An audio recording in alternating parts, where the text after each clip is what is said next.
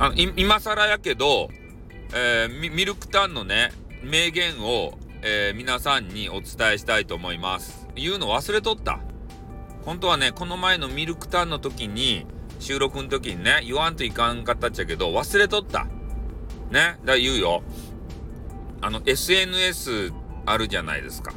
で、スタイフもね、SNS なんですよ。で、えー、SNS にね、まあ、発言をするときはね、えー、マイナスのことはもうつぶやかないと。ね。もうにあの人気者の秘訣はね、もう常にプラスのことを、えー、発言し続ける。で、マイナスイメージになることとか、人の嫌なね、人が嫌になるようなこととか、そういうことはね、インフルエンサーの方はね、言わないらしいです。多分ね、言うのであれば、影でこそこそ、するっちゃないとや。ね、表だっては言わないそうですよ。うん。だからそういうことをね、えー、ミルクタンが、まあ言われていたんですよ。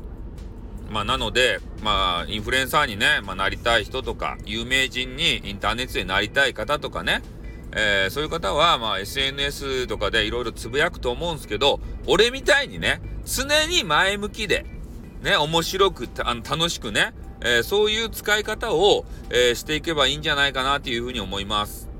ね。まあ、マイナスな発言することもあると思うんすけどね。うん。そういうのはね、あんまり表にね、俺も出したくない。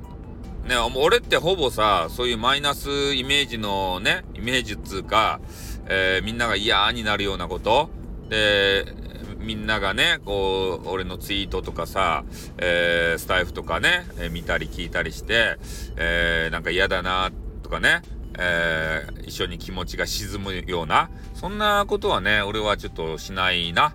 うん。ほんとね、常に皆さんを楽しませたいがためにね、えー、やってますんでね。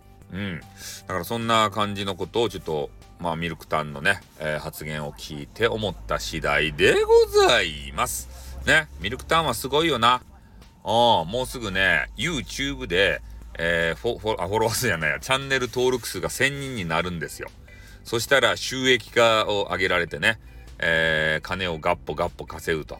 そしたら、ちょっとミルクタンになんかおごってもらおう。ね。まあそういう、あのー、段取りがついておりますんでね。はい、ということで終わります。あって、またな